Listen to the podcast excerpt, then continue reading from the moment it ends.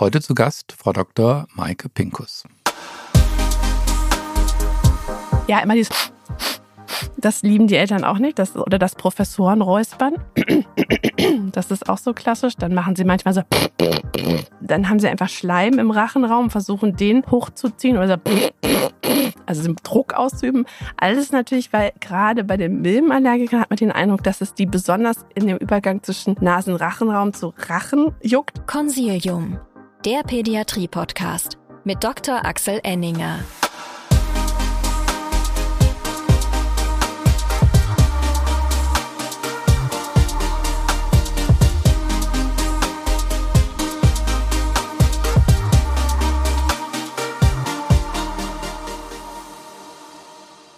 Herzlich willkommen, liebe Zuhörerinnen und Zuhörer, zu einer neuen Folge von Consilium, dem Pädiatrie-Podcast. Heute sprechen wir über Hausstaub-Milbenallergie. Und heute gibt es eine Premiere, denn das Thema wurde vorgeschlagen von einer der Zuhörerinnen, nämlich von Frau Dr. Pinkus selber. Wir bitten ja immer um Rückmeldung und das hat sie getan. Und wir fanden das Thema spannend und dann haben wir sie gleich gefragt, wollen Sie denn nicht mit uns darüber reden? Und äh, so kommt es, dass ich jetzt Frau Pinkus hier gegenüber sitze. Herzlich willkommen. Vielen Dank. Ich freue mich auch sehr, hier sein zu dürfen. Sie haben als Ihre Ausbildung zur Kinder- und Jugendärztin an der Charité gemacht, haben äh, die Kinderpneumologie dort gelernt und sind aber jetzt niedergelassen in einer Praxis. Ich glaube, Caro ist in der Nähe von Berlin, richtig? Es ist noch in Berlin. Ist noch in Berlin, okay, also am Rande von Berlin und äh, Schwerpunkt Pneumologie und Sie sind ähm, Mitglied im Vorstand des ähm, Verbandes niedergelassener Pneumologinnen. Sie haben ja dieses Thema vorgeschlagen und ähm, wir geben zu, wir so als Planer hatten das gar nicht so richtig auf dem Schirm. Das war jetzt, wir haben so eine Themenliste und ähm, Hausstaub-Milbenallergie tauchte da irgendwie gar nicht auf. Als sie uns schrieben, haben wir gedacht, hm, spannendes Thema. Wieso ist das für Sie so spannend? Was ist denn so relevant für Sie an diesem Thema? Ja, also die Milbenallergie, ich glaube, wenn man nicht so in der Allergologie, Kinderpneumologie tätig ist, so wie ich, dann hat man da sehr wenig Berührungspunkte auch in der Weiterbildung damit. Und erst wenn man in diesen Bereich so richtig einsteigt, merkt man eigentlich, wie häufig dieses Thema ist und vor allem auch, wie viel Leidensdruck es bei Familien machen kann. Also im Kleinkindalter ist es eben häufig verantwortlich dafür, dass Infekte länger verlaufen, öfter sind, schwerer verlaufen, dass ein frühkindliches Asthma sich manifestieren kann. Und im größeren Kinder, also im Schulkindalter oder im Jugendalter. Und da ist es tatsächlich so, dass es Konzentrationsstörungen machen kann und Lernschwierigkeiten, was man, glaube ich, wenn man sich mit Milbe noch nie beschäftigt hat, diese Assoziation gar nicht hätte. Und daher freue ich mich, heute ein bisschen die Milbe allen etwas näher bringen zu dürfen. Sehr gut. Das ist immer lustig, Sie sprechen von der Milbe. Ähm, ist die Milbe immer die Hausstaubmilbe oder gibt es unterschiedliche? Also in unserem Breitengarten gibt es eben zwei Typen von Hausstaubmilben. Ähm, da kriege ich immer leider irgendwie wirklich einen Knoten in der Zunge. D. farinae und D. pteronysines. Ich hoffe, ich habe es jetzt richtig ausgesprochen. Und äh, es gibt aber zunehmend auch die Vorratsmilben, wobei wir da noch nicht wissen, welche Rolle die so unbedingt auch im Kindesalter spielen, sodass, wenn ich heute hier spreche, spreche ich über die Hausstaubmilbe. Mhm. Die das heißt, Hausstaubmilben, die beiden. Okay, das heißt, für uns ist jetzt eigentlich wurscht, wenn Sie sagen, die, die Milbe, Milbe, ist es die Milbe. Okay, ja, alles klar. Korrekt. Okay, und Sie haben vorhin schon gestartet, ähm, indem Sie gesagt haben, es gibt ein Sammelsurium von Symptomen und äh, aus Ihrer Sicht ist das unterdiagnostiziert oder viele Leute denken nicht dran. Ähm, genau. Ich könnte jetzt mal, könnte jetzt mal dagegen schießen, wenn man so, wenn man so wie Sie in so einer Schwerpunktpraxis sitzt, da sehen Sie vielleicht vor lauter Milbe ähm, immer nur Milbe. Ähm, und deswegen lassen Sie uns mal so ein paar praktische ähm, Fälle versuchen zu erörtern und Sie sagen, ähm, wo, wo man hellhörig werden muss oder nicht. Okay? Okay, bin ich dabei. Okay, also der, der Winter steht vor der Tür. Aufnahmetermin ist äh, jetzt hier im September 23.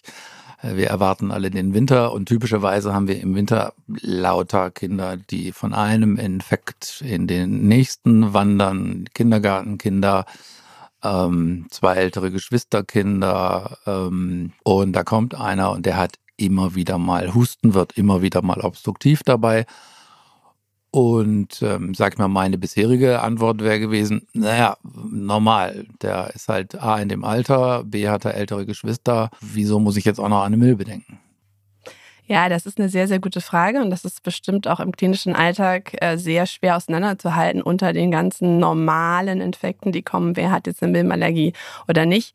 Bei uns sind die natürlich oft vorselektioniert, das macht es leichter. Ich glaube, wenn man das so auseinanderhalten will, gibt es aus meiner Sicht so drei Aspekte, die mich so in Richtung Milbenallergie denken lassen würden. Die würde ich so ein bisschen abklopfen, aber natürlich auch nur bei jemandem, der wirklich häufiger mit der Atmung irgendwie, also länger den hustet nach dem Infekt, sehr häufig Husten hat oder eben auch rezidivierende obstruktive Bronchitiden. Die würde ich aber abklopfen, ob die wirklich noch einfach nur Pech haben weil sie ältere Geschwister haben oder ob das vielleicht auch schon mal eine Milbenallergie sein könnte. Wie viel ist denn häufiger? Wir sagen doch, ein Infekt im Monat ist okay. Ja, also ähm, genau, wir sagen so zehn, also acht bis zwölf Infekte sind okay. Also ich kann wiedergeben, was die Eltern halt sagen, wenn sie sich auf den Weg zu uns machen, weil sie eben das Gefühl haben, hier ist irgendwas nicht mehr normal bei meinem Kind. Und dann kommen immer die Sätze, wenn wir einen Infekt haben, hat er es immer mit der Atmung. Oder das Kind hustet nachts bis zum Würgereiz. Da müssen wir natürlich auch an Pertussis denken. Da hatten wir auch einen schönen Podcast hier schon. Es ist aber auch ein Zeichen für eine schwere bronchiale Obstruktion, wenn die Kinder so stark husten müssen. Oder die Eltern sagen, kaum ist der eine Infekt vorbei, fängt echt der nächste wieder an. Ich weiß eigentlich gar nicht mehr, wie ich mit meinen Kindkranktagen hinkommen soll. Also da ist oft sehr viel Verzweiflung. Und eben dann auch die Frage, ist das eigentlich noch normal, Frau Doktor, mhm. wenn Sie dann zu uns gekommen sind? Aber so richtig verstanden habe ich immer noch nicht, wo es der Klick ist, weil die, diese, wenn ich in unserer Notaufnahme höre oder in der Notaufnahme Visite mache, das höre ich ja eigentlich ständig. Also diese, da, da ist einer, der ist nachts aufgenommen worden wegen obstruktiver Bronchitis, hat ein mhm. bisschen Sauerstoffbedarf. Und diese Frage, ähm, ist denn das noch normal? Oder die, ja. die höre ich ja alle naslang. Und ähm, wo macht es denn Klick und wo oder wo, beziehungsweise wo würden Sie Ihren Kolleginnen und Kollegen empfehlen, wo es Klick machen muss und sagen muss, also okay, jetzt schauen wir mal wirklich nach? Okay, das sind für mich so drei Aspekte. Also wenn ich zum Beispiel keinen anderen Grund finde, warum dieses Kind eben vielleicht aus Sicht der Eltern häufiger krank ist. Also der ist eben, hat keine ältere Geschwister oder es ist nicht der Klassiker, der erste Kita-Winter, das wissen wir alle. Ne? Mhm. Oder das ist kein Frühgeborenes. Oder vielleicht auch, es gibt keine Hinweise auf eine protrahierte bakterielle Bronchitis. Ne? Das sind auch so Kinder, die im Kleinkindalter eben im permanent durchhusten. Und wenn ich keinen so einen Grund habe, dann ist die Frage noch, gibt es noch was, gibt es noch untypische Dinge, die dieses Kind präsentiert? Und untypische Dinge können aus meiner Sicht sein, hat es eben rezidivierende obstruktive Bronchitiden. Mehr als drei schon gehabt, die mit einem Salbutamol behandelt werden mussten. Und er hat gut darauf angesprochen. Und gerade eben auch die Kinder, die ein bisschen schwerer krank sind, die eben genau in der Klinik bei ihnen landen mit Sauerstoffbedarf oder wo die Eltern sagen, der hatte schon ein oder zwei Lungenentzündungen. Das sind so die untypischen Sachen. Ne? Also ich habe keine gute Erklärung dafür. Es ist ein bisschen untypisch, ein bisschen schwerer.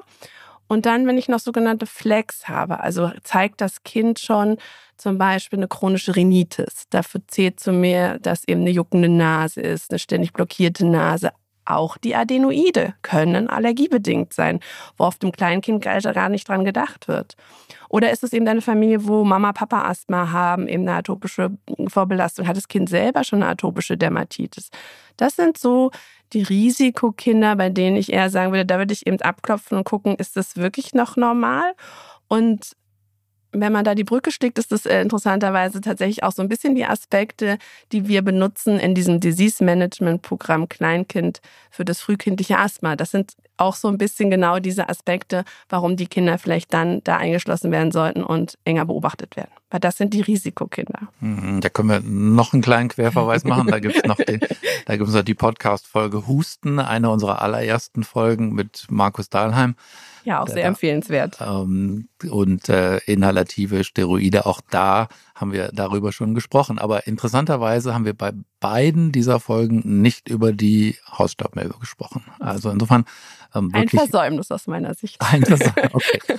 deswegen machen wir jetzt die, deswegen machen wir jetzt die Folge, um dieses Versäumnis nachzuholen. Also machen wir es mal, sag ich mal, halbwegs einfach. Es ist der zweite Kita-Winter. Es gibt kein älteres Geschwisterkind und ähm, schon zweimal in der Klinik mit jeweils pulmonaler Obstruktion plus Sauerstoffbedarf.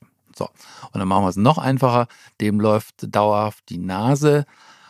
Und dann würden wir sagen, okay, hier gibt es ausreichend Gründe zu sagen, ähm, jetzt gucken wir nach der Hausstaubmilbe.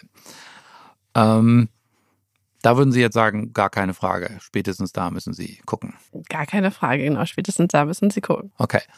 Und wie gucke ich denn? Also man würde dann eine allergologische Diagnostik machen. Und äh, da stehen uns ja immer zwei Testsverfahren zur Verfügung. Je jünger das Kind ist, würde man eher die Blutabnahme machen. Da weise ich spezifisch das IgE im Blut nach. Das ist mittlerweile der CAP-Test. Also viele Leute sagen noch RAS-Test. Das war früher, war das, also das ist ein Antikörpertest. Früher war das mit radioaktiv gemarkiert. Ge, ge deshalb hieß es RAS. Jetzt ist es fluoreszierend. Deshalb heißt es eigentlich CAP-System meistens. Und damit kann ich eben die spezifischen IgE-Antikörper nachweisen. Was kreuzt sich genau an? Na, also wenn wir sozusagen so ein Kind, wie Sie es beschrieben haben, würde ich immer so eine Basisdiagnostik für inhalative Allergene machen. Da wäre für mich immer die Hausstaubmilben, die beiden dabei. Und zum Beispiel Birkenpollen und Gräser. Mehr mache ich. Und Katze mache ich meistens das Tier. Okay, aber das machen Sie in Kombi. Sie machen nicht ganz gezielt Hausstaubmilbe, sondern Sie machen einen Cup-Test mit inhalative Allergene. Das würde ich. Also Kombitests, da gibt es ja unter den Allergologen auch so ein bisschen, bisschen Streit darüber, wie sinnvoll die sind. Ja, also da haben Sie vollkommen recht. Ich mache in der Regel keine Kombitests, sondern bei den inhalativen Allergenen so ein Basisprogramm, wie ich gesagt habe. Da kann man eben ein bisschen großzügiger sein, so im Vergleich zu den Nahrungsmittelallergien, weil wir bei den inhalativen Allergien das Problem haben, dass die sich in dem Auftreten der Zeit überschneiden. Das bedeutet also, die Milbe ist zum Beispiel klassisch ein ganzjähriges Allergen. Und das besonders nochmal präsent ist so im Oktober, November, wenn die Heizperiode beginnt. Und parallel so ab Dezember wenn die Milbe auch immer noch sehr stark präsent ist, gehen oftmals schon die Frühblüherpollen los. Und zu den Frühblüherpollen gehören Erlenpollen, Haselpollen und Birkenpollen. Und so dass man eben, wenn ein Kind Beschwerden hat im März, April, kann ich nicht sicher sagen, steckt eine Hausstaubmilbenallergie dahinter oder steckt dahinter eine Frühblüherpollenallergie. Sodass es sinnvoll sein kann, dass man beides bestimmt. Und daher mache ich bei den inhalativen Allergien immer so ein ganz minimales Basisprogramm. Da haben Sie total recht. Um auch zu vermeiden, dass man eventuell sonst beim Kind nochmal eine Blutentnahme machen müsste. Okay. Ähm, nur nochmal, was Sie gerade so im Nebensatz gesagt haben. Ähm, ich glaube, das müssen wir engrammieren. Hausstaubmilbe ist ein Herbst- und Winterthema? Ja, weil es ein klassisch, eigentlich schon, weil es ein klassisches Innenraumallergen ist. Ja, es ist halt Innenraum und wir sind halt drin, naja, wissen wir selber, von Oktober bis äh, März, April. Und daher sind wir da mehr exponiert der Milbe gegenüber. Zudem wird dann der Staub eben auch getrocknet. Also die Milbe lebt ja im Hausstaub und äh, vor allem sind wir allergisch gegen deren Kot und gegen die Milbe selber, wenn die eben zerfällt und dann wird das Allergen freigesetzt. Das heißt, man sagt eigentlich so Oktober, November ist äh, Milbenbeginn Saison bis April, Mai, bis wir wieder rausgehen. Okay, macht es uns klassisch mal wieder im Alltag noch schwieriger, weil genau. es ist üblicherweise auch die Infektsaison Okay, also da, das überlappt sich anders als bei den Frühblühern, wo man sagen würde, okay, da, da sind die Infekte sind eigentlich vorbei. Ja, die sind ja auch im Dezember. Das ist halt eigentlich, wir haben ja eigentlich immer, ich man denkt ja im Dezember schon, man hat die Infektsaison geschafft. Da mhm. geht sie eigentlich los, die pneumotropen Viren kommen. So ab Dezember, Januar, Februar, März, April, das ist die Hochphase und da haben wir Milbe, Viren, Birke, haben wir alles. Birke im Dezember? Ja, Birke, alle Hasel. Das ist ja eine Gruppe, wie ich gerade gesagt habe. Also die gehören einfach zusammen. Die sind so überlappend, dass es wie eine Allergie ist. Sozusagen. Ich habe gedacht, die wären im Frühjahr. Ist das falsch? Erle beginnt schon im Dezember. Okay. Und dann kommt, der Erle ist Dezember, Januar in der Regel. Dann kommt die Hasel, die ist äh, sozusagen Januar, Februar, März so. Und dann kommt die Birke, März, April, bis aber auch in den Mai rein. Mhm. Wir haben allerdings mit dem Klimawandel auch eine völlige Auflösung dieser, äh, dieser Saisons. Es ist gar nicht mehr so ganz so. Mhm. Okay, und dann kriege ich ein Ergebnis und äh, Interpretation von ähm, IGEs ähm, beziehungsweise ähm, CAP-Klassen ist ja auch ähm, spannend. Also ich sehe ja, sag ich mal, in meiner Bauchschmerz-Sprechstunde immer wieder mal Patienten, die sind x-fach voruntersucht und dann kriege ich auch mal gesagt, im Übrigen ist mein Kind auch noch allergisch gegen 1, 2, 3, 4, 5. Und dann gucke ich mir die Tests an und dann sehe ich da irgendwie, hm, Cup Klasse 1 und dann sage ich, was passiert denn? Ja, eigentlich passiert nichts. Aber der Label klebt oder das Engramm bei den Eltern klebt, mein Kind hat eine Allergie gegen. Wie, wie machen Sie das? Genau, deshalb habe ich auch bewusst allergologische Diagnostik gesagt. Wir machen keinen Allergietest, sondern wir mhm. machen allergologische Diagnostik. Und das ist ganz wichtig, dass man das sich wirklich einmal merkt. Das ist, ich kann nur eine allergische Sensibilisierung nachweisen. Ob das klinisch relevant ist, habe ich damit noch nicht bewiesen. Vollkommen korrekt. Und da sagen Sie bitte auch allen Eltern? Das sagen wir auch alle Eltern, ja. Okay. Deshalb habe ich, habe ich auch, mag ich auch mal gar nicht, wenn die mit so einem Nusspanel kommen. Dann weiß ich, okay, super, jetzt haben wir zehn positive Nüsse, was machen wir jetzt? Ne? Also mit Verstand sozusagen die allergologische Diagnostik und dann haben wir sage ich auch den Eltern immer, das ist nur der Nachweis, dass hier eine Neigung da ist, dass das Kind darauf allergisch sein könnte. Genau. Wir haben aber jetzt ja, wir sind ja ausgegangen von einem Patienten, der eine klassische Klinik präsentiert und wenn ich dann den Nachweis einer zum Beispiel spezifisch IgE von Milbe habe, dann würde ich sagen, dann kann man auch die klinische Diagnose einer Milbenallergie stellen. Okay. Und dann sagen Sie, Ihr Kind hat eine Milbenallergie und ähm, dann rattert die Panik los und dann googelt man und dann heißt es irgendwie Teppich raus, Vorhänge raus, Haustiere abschaffen, ähm, das Leben macht keinen Spaß mehr. Ähm, was ähm, empfehlen Sie dann, wenn Sie diese Diagnose gestellt haben? Was ist die Konsequenz für die Familie dann zu Hause? Ja, das ist sehr gut, dass Sie das ansprechen, weil es ist tatsächlich handlungsrelevant. Ich sage immer, wenn man eine Milbenallergie feststellt oder Hausstaubmilbenallergie, dann ist es handlungsrelevant, weil man dann eben Sanierungsmaßnahmen machen kann, die bei vielen Kindern eben zu einer deutlichen Verbesserung der Symptomatik auch ganz ohne Medikamente führt. Und man versucht eben die Exposition des Kindes gegenüber dem Milbenallergen, dem Milbenkot leider, ähm, zu vermindern. Ich bin Gastroenterologe, ich rede den ganzen Tag über nichts anderes. Ich finde es so eklig, dass so eine Milbe liegt mit 20 Kotballen am Tag irgendwie und dann, gut, äh, alles lebt. Ähm, genau, und dann kann man einfach, am einfachsten sind die milbendichten Matratzenüberzüge, die sogenannten Encasings, die man dann empfehlen kann. Ich habe immer das Gefühl, die sind mal modern und mal nicht modern. Ähm, also ich sage jetzt mal, als meine Kinder klein waren, hatte ich das Gefühl, jeder, der was auf sich hielt, ähm, packte mal seine Matratzen ein. Das ist immer noch State of the Art und das ist auch vernünftig. Jein, Ihre Frage muss ich mit Jein beantworten. Also prophylaktisch auf gar keinen Fall. Also nicht, dass man das Gefühl hat, Mama, Papa sind jetzt Asthmatiker und wir sagen, oh Gott, das Kind hat ja schon eine Neurodermitis eine atopische Dermatitis. Jetzt muss ich meinem Kind mal was Gutes tun. Ich kaufe jetzt mal so ein teures Encasing, am besten die Mercedes unter denen und ganz teuer. Ähm, das nicht, also prophylaktisch nicht, solange ich die Milbenallergie nicht nachgewiesen habe, klinisch und in der allergologischen Diagnostik, sollte ich keine Sanierungsmaßnahmen machen. Warum? Also ich meine, jetzt, ich bin sozusagen super informierte Eltern, habe ich jetzt vor mir sitzen. Beide haben ein Asthma und beide sagen, diese blöde Hausstaubmilbenallergie, die will ich auf gar keinen Fall. Also packe ich jetzt mal hübsch die Matratze ein. Warum ist das prophylaktisch doof? Also erstmal natürlich ein total verständlicher Gedankenansatz von den Eltern. Also es gibt ja so, selbst wenn es eine Hochrisikofamilie ist, also beide Eltern haben Asthma oder auch das Kind hat schon eine allergische Erkrankung, wie in ihrem Beispiel die atopische Dermatitis, dann hat der Körper dennoch immer noch die Möglichkeit zu entscheiden, ob er neue Allergien entwickelt oder tolerant bleibt, zum Beispiel auf die Milbe. Und es ist tatsächlich so, dass keine prophylaktische Sanierungsmaßnahmen empfohlen werden. Okay, aber das ist ja cool. Also sozusagen Toleranzentwicklung durchaus auch bei dem Thema. Ähm, das ist ja witzig, weil bei Nahrungsmittelallergien ist ja auch so ähnlich und auch bei Unverträglichkeiten. Man sagt ja auch in einer Familie aus, ähm, die, wo die Eltern eine Zöliakie haben, nicht ähm, verzichten Sie mal auf Gluten im ersten Lebensjahr. Hat man früher gemacht, war Unsinn. Mhm. Scheint aber auch eine, Do vielleicht gibt es auch eine Dosis-Wirkungsbeziehung, das wissen wir aber jetzt noch nicht genau. genau. Okay. Bevor es gleich spannend weitergeht, möchten wir Sie gerne auf unseren Hustenstiller Quimbo aufmerksam machen. Hustenreiz kann die ganze Familie um den Schlaf bringen. Dabei ist dieser gerade bei einer Erkältung wichtig für die Erholung. Quimbo enthält den Wirkstoff Levotropropizin.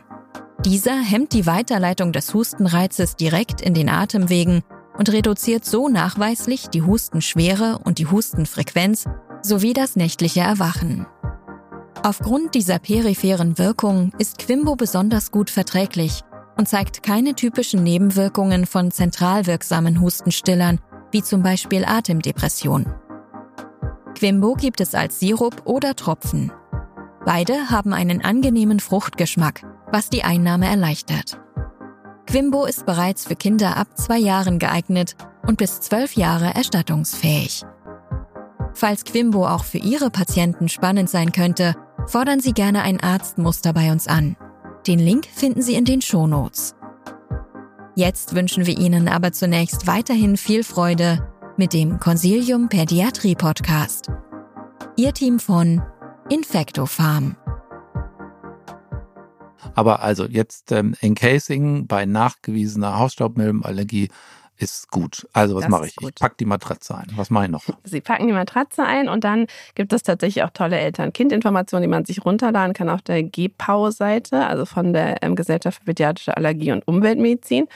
Man kann dann, man könnte theoretisch auch noch das Kissen und die Decke einpacken, wobei das so ganz praktisch auf Druck gekoppelt wird, dass das sehr schwer und sehr warm darunter wird, dass die Kinder das nicht mögen.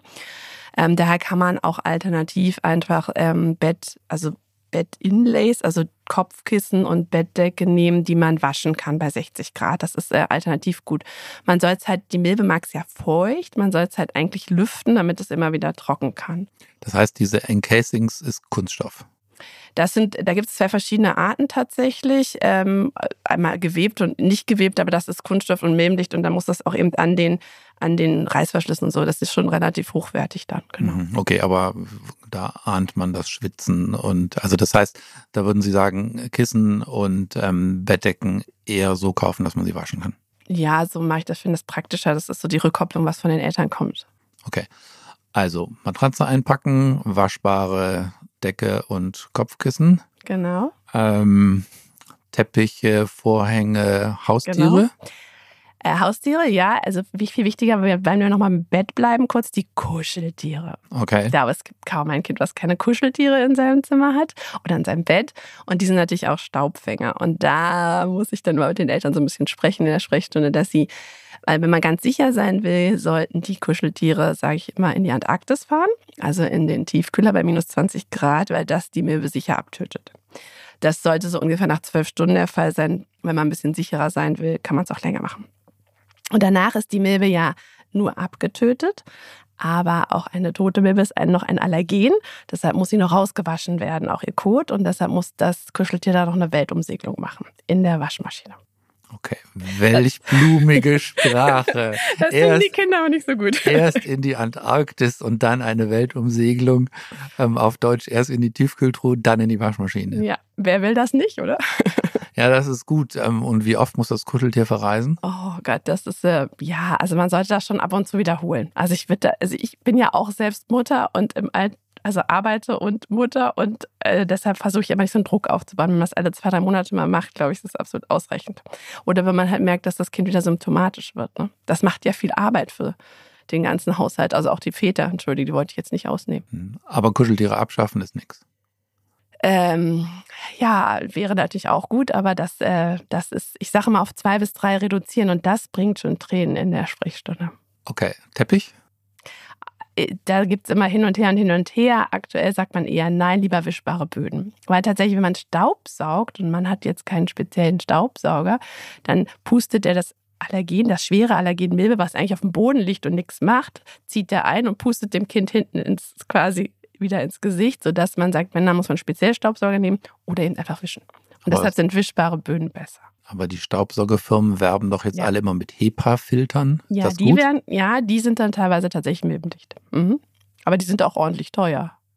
Was heißt, die sind teilweise echt milbendicht? Das ja oder nein? Die HEPA, soweit ich weiß, das ist ja auch, das hat, diese ganze Diskussion hatten wir ja im Rahmen der Pandemie. Also das HEPA-Filter sind aus, was ich damals verstanden habe, virendicht und auch damit milbendicht, ja. Okay, das heißt, so einer Familie zu sagen, also wenn ihr jetzt den neuen Staubsauger kauft, einen mit HEPA-Filter, wenn ihr es euch leisten könnt, wäre durchaus eine okay Idee. Oder wischen.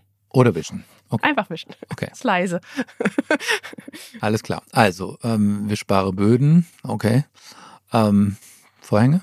Ja, also Vorhänge, klar, muss ja dunkel sein, das kann man ja nicht schlafen. Ähm, Gardinen sind halt ungünstig und ähm, oft merken die Kinder halt, wenn sie Milben allergisch sind, wenn sie zu Oma fahren und die hat noch viel Polstermöbel und noch so Deckchen auf den, auf, ne, so Schutzdeckchen auf dem Sofa und so, dass sie dann halt tatsächlich Probleme kriegen. Also viele Polstermöbel, viele Gardinen, viel Stoff, was Staub fängt, ist natürlich ungünstig.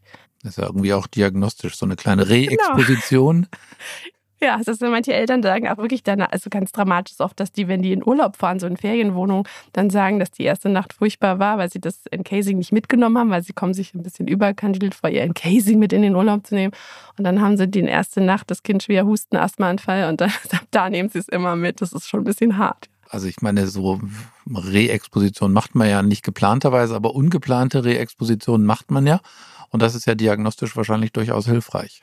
Ja, wenn die das berichten, weiß man, dass man äh, klinisch richtig liegt, genau. Okay. Und rät dann dazu, als nächstes Mal vor Oma-Besuch vielleicht doch ein Antihistaminikum einzunehmen. Weil man kann die Oma ja jetzt auch nicht zwingen, ihr ganzes Haus. Hund, Katze, Meerschweinchen? Ach Gott, die Tiere. Ja, ähm, die Katze tatsächlich erhöht ähm, die Milbenexposition, weil sie natürlich Hautschuppen liefert, der Hund ja auch. Also die Milbe, sie mag es feucht, das haben wir ja schon gesagt. Und sie ernährt sich von Hautschuppen, aber auch von tierischen Hautschuppen. Da ist sie nicht wählerisch. Das heißt, wenn ich ein Tier habe, habe ich mehr Milbe. Und die Katze natürlich nochmal besonders, weil die ja so schön über die Schränke und so läuft und mit ihrem Schwanz äh, wedelt und natürlich dann nochmal den Staub viel mehr aufwirbelt. Daher wenn man milbenallergisch ist. Aber prinzipiell, wenn man ein allergisches Kind hat, ist es sehr kompliziert, ähm, wird von der Anschaffung des Hundes nicht abgeraten, aber von der Anschaffung der Katze schon. Um die Leitlinie jetzt mal zu zitieren, die ist ganz unkompliziert. Nochmal, das ist ja, also nochmal noch mal, noch mal zum Mitschreiben. Also was mache ich mit der Katze, was mache ich mit dem Hund? Also wenn ich eine, eine Hochrisikofamilie bin, die stark allergisch ist, dann sollte ich mir keine Katze anschaffen. Aber von der Anschaffung eines Hundes wird nicht explizit abgeraten. Okay. Ich hoffe, ich habe es jetzt richtig gekriegt. ansonsten ansonsten ver verlinken wir das natürlich auch in den Notizen und dann darf jeder nochmal nachlesen und darf dann ähm, ganz naseweiß schreiben. Das hat Frau Pinkus aber falsch gesagt. Ich kann es mir irgendwie nicht merken. Das, das macht auch nichts, weil das kann ja jeder nachlesen. Jetzt waren wir ja ähm, bei den Symptomen davon ausgegangen, dass ähm, da ein kleines Kind ist. Und ähm, wir hatten im Vorgespräch auch, als ich so ein bisschen kritisch nachfragte, habe gesagt, na, sehen Sie nicht vielleicht überall Hausstaub-Milbenallergien ähm, in so einer normalen Infektsaison? Ähm, da kam einmal so ein Ausdruck, den ich ganz spannend fand, Multi-Trigger-Wheeze. Ähm, was meint der Allergologe damit, wenn er davon spricht? Also das ist eher so ein Studienbegriff, der aus Studien kommt, weil wir versuchen ja eigentlich immer, wir möchten ja gerne beim, also beim Wheezing ist ja der Begriff, der englische Begriff für die obstruktive Bronchitis und wir wollen ja gerne immer die Kinder eben rausfiltern, die im Prinzip ähm, die die sind, die am wahrscheinlichsten dann doch ein Asthma haben, also die wir gerne im Auge behalten würden, weil die eben die Hochrisikokinder sind, die es eben behalten. Und da versucht man immer so Cluster zu differenzieren. Und da gibt es eben die, die da so ein bisschen Risikogruppe sind, die Multi-Trigger-Vs, die eben einmal allergisch sozusagen ähm, Wheezing haben und eben aber auch durch Viren. Also das heißt ja nicht, weil ich eine Hausstoffmilbenallergie habe, dass die Viren keine Rolle mehr spielen. Und das sind dann die Multi-Trigger-Wheezer. Und das ist eben die Gruppe, die eben am, die, wo der Pneumologe sich die am liebsten gerne eng anbindet, weil er die gerne gut betreuen wird in dieser Zeit. Also das finde ich tatsächlich auch nochmal ganz, ganz spannend als Nicht-Allergologe, mhm. dass es ist eben nicht allergisches Asthma oder Infekt, sondern es ist eben mit dazu und die Hausstaubmilbe sozusagen ist ein, ein Baustein. Das heißt, das schließt es immer nicht aus, sondern äh, man muss sozusagen das Gesamtbild betrachten, was wir Kinder- und Jugendärzte ja sowieso üblicherweise tun sollten. Ja, genau, das haben Sie sehr schön formuliert. Es gibt da im Prinzip die, die also es gibt tatsächlich Untersuchungen, dass die allergische Entzündung tatsächlich die Infektabwehr auf den Schleimhäuten runtersetzt. Ja, wahrscheinlich durch Verminderung von Interferonen, die auch der Schleimhaut produziert wird. Also die Virusabwehr ist wirklich schlechter. Und dann, Sie hatten ja schon die Brücke geschlagen zu Markus Dahlheims schönen Vortrag macht ja eine allergische Entzündung, macht eine Glut, ne, eine Schwellung in den Schleimhäuten. Ne? Und wenn ich mir vorstelle, ich gehe jetzt Oktober, November, dann habe ich viel Kontakt zur Milbe, ich schwelle vor, ich kriege es vielleicht gar nicht mit, weil ich noch subklinisch bin. Und dann kommen die bösen Viren und die bringen dann eben die Glut zum Flammen. Mhm. Und dann werde ich eben symptomatisch, sodass immer der Virus oft das Zünglein in der Waage ist oder der Tropfen, der das fast zum Überlaufen bringt, so ein bisschen bei den Kindern. Und dann eben brauchen die so lange, sich zu erholen. Wunderbar. Jetzt ähm, wechseln wir mal ähm, das Alter. Ähm, bei den älteren Kindern ist ja sozusagen diese Infektanfälligkeit vielleicht gar nicht so sehr das Leitsymptom. Was sind denn, nehmen wir jetzt mal einen 13-, 14-Jährigen, ähm, was sind denn da Symptome, die Sie an die Hausstaubmilbe denken lassen? Ja, das, das ist tatsächlich wirklich jetzt ein buntes Potpourri von Symptomen. Also häufig, also überraschenderweise werden manchmal Jugendliche geschickt aus der Schule, weil sie einschlafen im Unterricht. Und dann haben die Lehrer meistens im Verdacht, was ich schon gut von den Lehrern finde, wir sollen nochmal nach Eisen gucken. Das sind aber teilweise wirklich nur Hausstaubmilbenallergiker. Die schlafen halt schlecht, schnarchen nachts und dadurch sind die, wachen die gerädert morgens auf und können sich tatsächlich, ich bin einfach tagesmüde. Das sind dann eher die älteren Kinder, die Jugendlichen schon die kleineren oder die jüngeren Schulkinder, Grundschulkinder. Ja, Entschuldigung, da muss ich mal kurz unterbrechen. Das mit der Tagesmüdigkeit ist ja offensichtlich ganz spannend.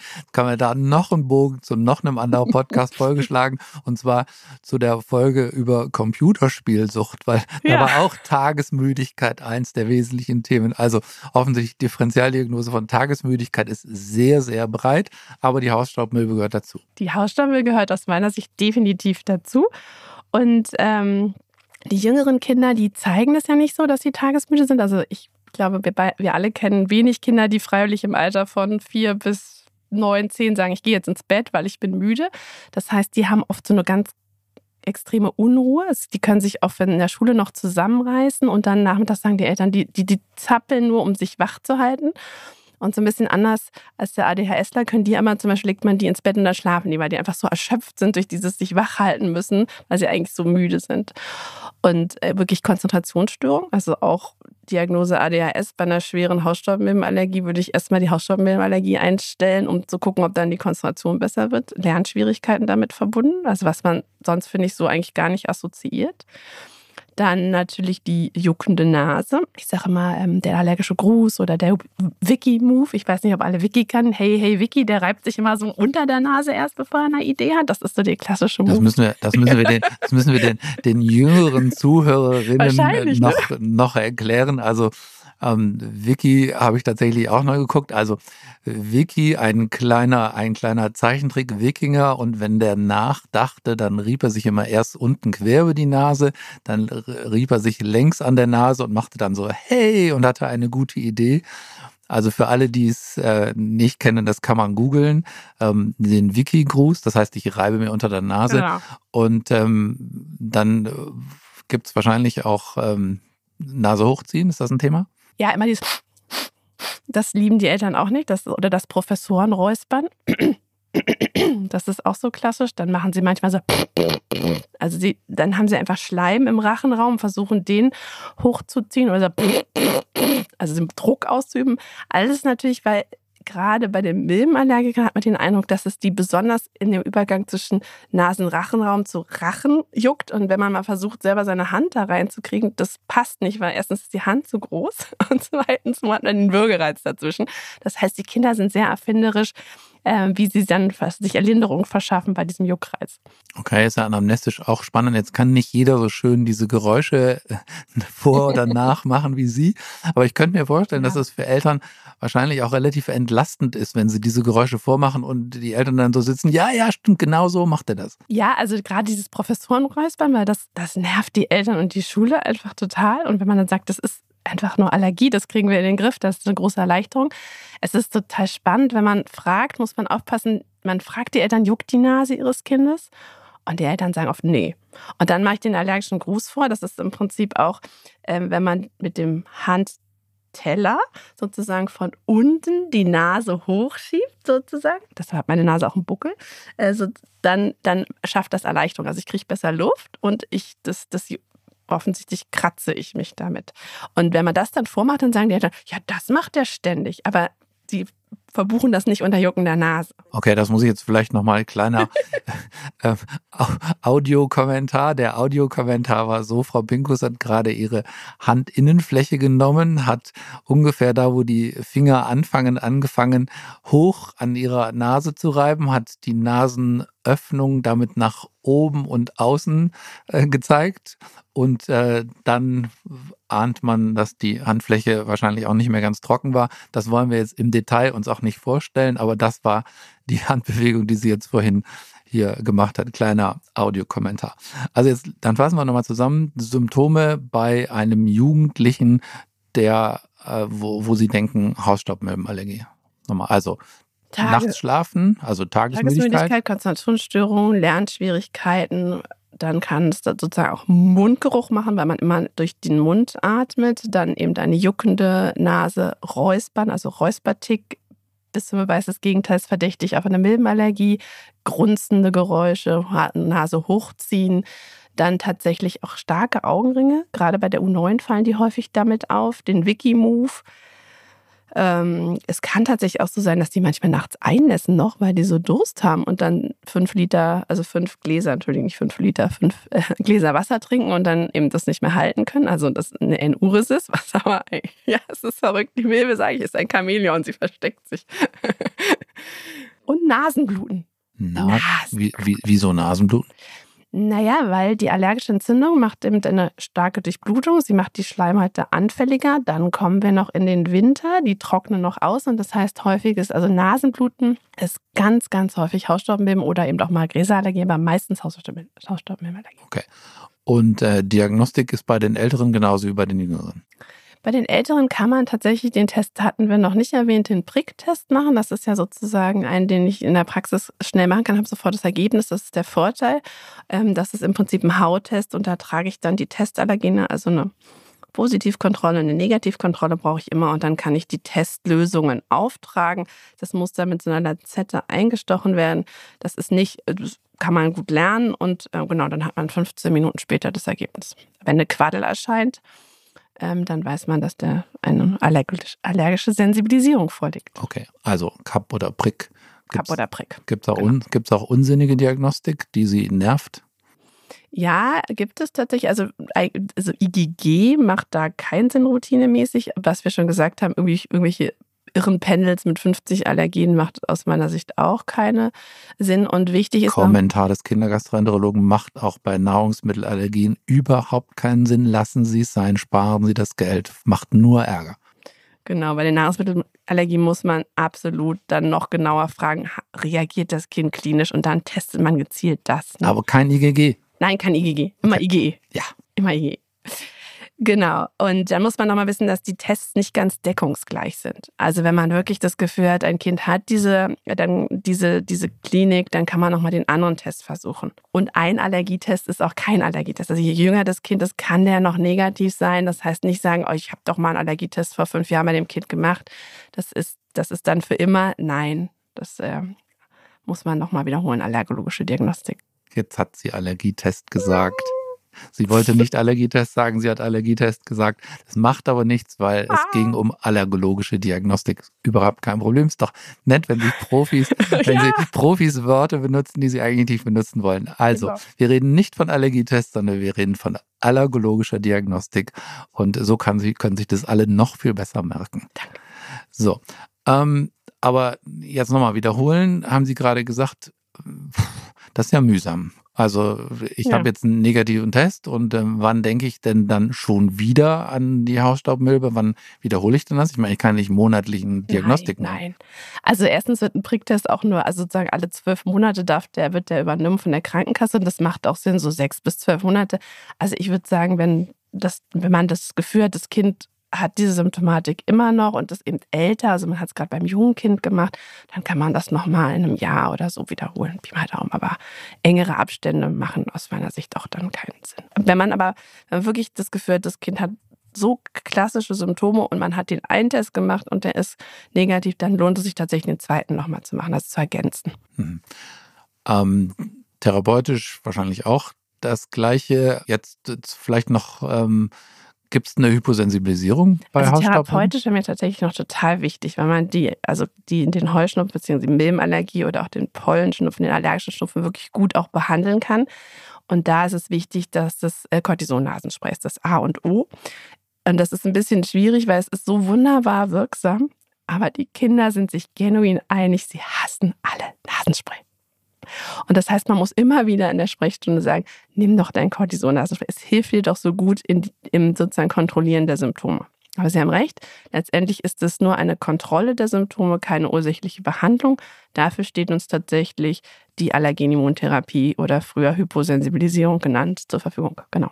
Und das tut gut oder tut mittelgut? Wie das ist da die Erfolgsquote?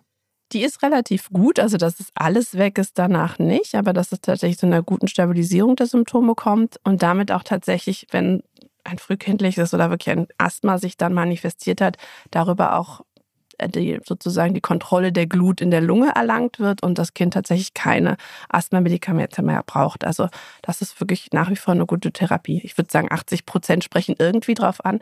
Man darf den Eltern keine vollkommene Heilung versprechen. Und das ist subkutan oder sublingual? Gute Frage, ja. Also die Präparate sind ja ab fünf Jahre zugelassen. Und das ist bei der Hausstaubmilbe tatsächlich von ab fünf Jahre subkutan zugelassen. Und ab zwölf Jahre stehen uns auch sublinguale Präparate zur Verfügung. Mhm. Und sind irgendwelche ähm, MAPs, NUPs oder NIPs, irgendwelche Antikörper ähm, irgendwie am Horizont zu sehen, wie bei vielen anderen Erkrankungen? Also beim, beim Asthma bronchiale, da sind MAPS, MUPS.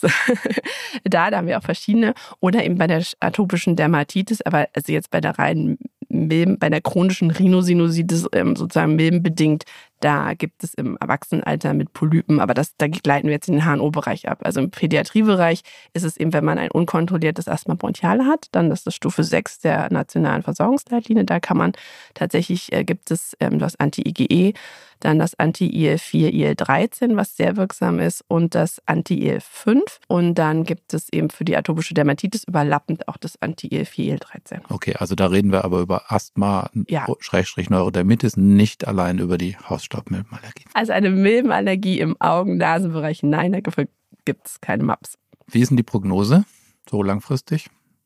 Einer Milbenallergie. Behalte ich das mein Leben lang? Das ist sehr unterschiedlich. Also bei den Jungs gibt es tatsächlich dann Pubertätseffekt, dass die die Allergien in der Pubertät eher verlieren können. Bei den Mädchen entstehen sie da eher. Genau, also es ist, es ist aller, die Allergologie ist ein dynamisches Modell. Also gerade wenn man, wenn man es beeinflusst hat mit einer Allergien-Immuntherapie, ist da eine sehr gute Prognose. Die spontane Prognose, je nachdem, da muss man gucken, wie auch genetisch vorbelastet die Familie ist. Hm, also ich kann nicht sagen, keine Sorge, das wächst sich aus oder so. Nee, nicht so schön wie bei der Kuhmilchallergie und sozusagen im Kleinkindalter, wo wir sagen, 80, 90 Prozent verlieren es bis zum Schulalter. Mhm. Okay. Ähm, Frau Pinkus, Sie haben es schon fast geschafft. Es gibt eine Tradition hier in diesem Podcast und äh, die lautet Do's und Don'ts. Sie dürfen Dinge loswerden, die Sie unbedingt positiv empfehlen und Dinge, von denen Sie dringend abraten. Die Reihenfolge bleibt Ihnen überlassen. Ja, eigentlich fangen wir ja mal lieber mit den Don'ts an, aber ich würde diesmal mit den Do's anfangen. Also Do's einfach trauen Sie sich allergologische Diagnostik zu machen, wenn Sie Hinweise darauf haben, dass das Kind eben untypische Verläufe hat, wie wir das besprochen haben, eben ein frühkindliches Asthma aufweist oder eben wie im Schulkind und Jugendalter solche Symptome zeigt. Und Räuspertick, Nasenbluten, Konzentrationsschwierigkeiten, Tagesmüdigkeit, all das kann Hausstaubmilbenallergie sein. Und don't forget the might. Don't forget the might. Don't forget the might. Okay. Sehr schön.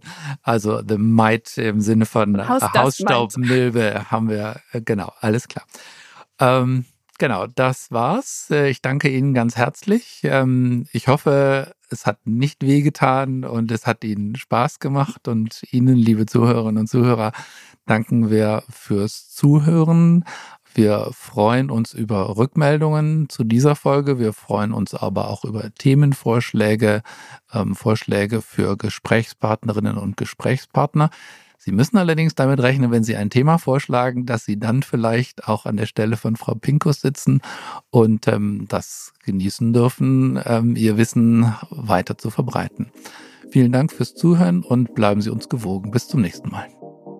Das war Consilium der Pädiatrie-Podcast. Vielen Dank, dass Sie reingehört haben. Wir hoffen, es hat Ihnen gefallen und dass Sie das nächste Mal wieder dabei sind. Bitte bewerten Sie diesen Podcast und vor allem empfehlen Sie ihn Ihren Kollegen. Schreiben Sie uns gerne bei Anmerkungen und Rückmeldungen an die E-Mail-Adresse podcast.infectofarm.com. Die E-Mail-Adresse finden Sie auch noch in den Show Notes. Vielen Dank fürs Zuhören und bis zur nächsten Folge. Ihr Team von Infectofarm.